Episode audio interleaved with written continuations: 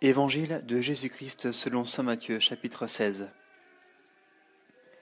Les pharisiens et les sadducéens s'approchèrent alors et lui demandèrent, pour le mettre à l'épreuve, de leur faire voir un signe venant du ciel.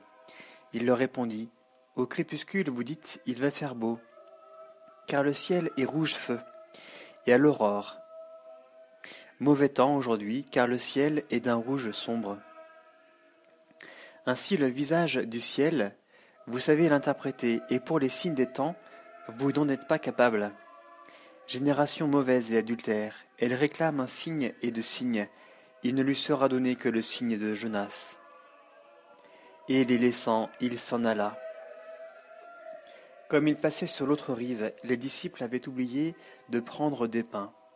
Or Jésus leur dit, Ouvrez l'œil et méfiez-vous du levain des pharisiens et des sadducéens et eux de faire en eux-mêmes cette réflexion. C'est que nous n'avons pas pris de pain. Le sachant, Jésus dit, J'en ne peu de foi, pourquoi faire en vous-même cette réflexion que vous n'avez pas de pain? Vous ne comprenez pas encore? Vous ne vous rappelez pas les cinq pains pour les cinq mille hommes, et le nombre de couffins que vous en avez retirés? Ni les sept pains pour les quatre mille hommes, et le nombre de corbeilles que vous en avez retirés? Comment ne comprenez-vous pas que ma parole ne visait pas des pains? Méfiez-vous, dis-je, du levain des pharisiens et des sadducéens. Alors ils comprirent qu'il avait dit de se méfier non du levain dont on fait le pain, mais de l'enseignement des pharisiens et des sadducéens. Arrivé dans la région de Césarée de Philippe, Jésus posa à ses disciples cette question.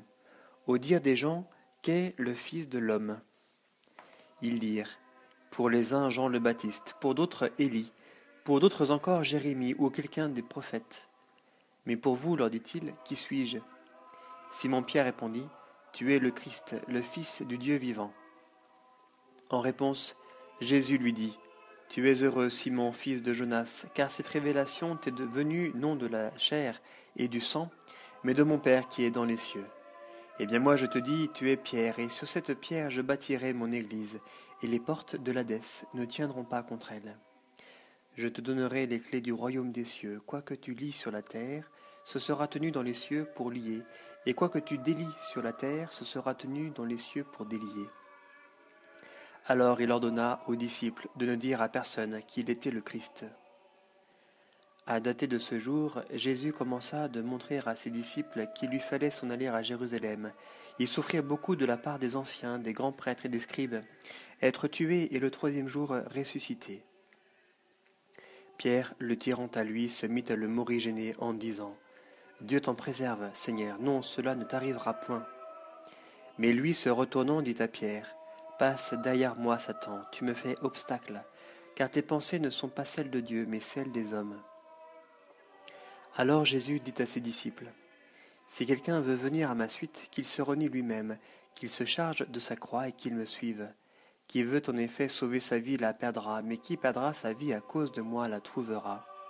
Que servira-t-il donc à l'homme de gagner le monde entier s'il ruine sa propre vie? Ou que pourra donner l'homme en échange de sa propre vie?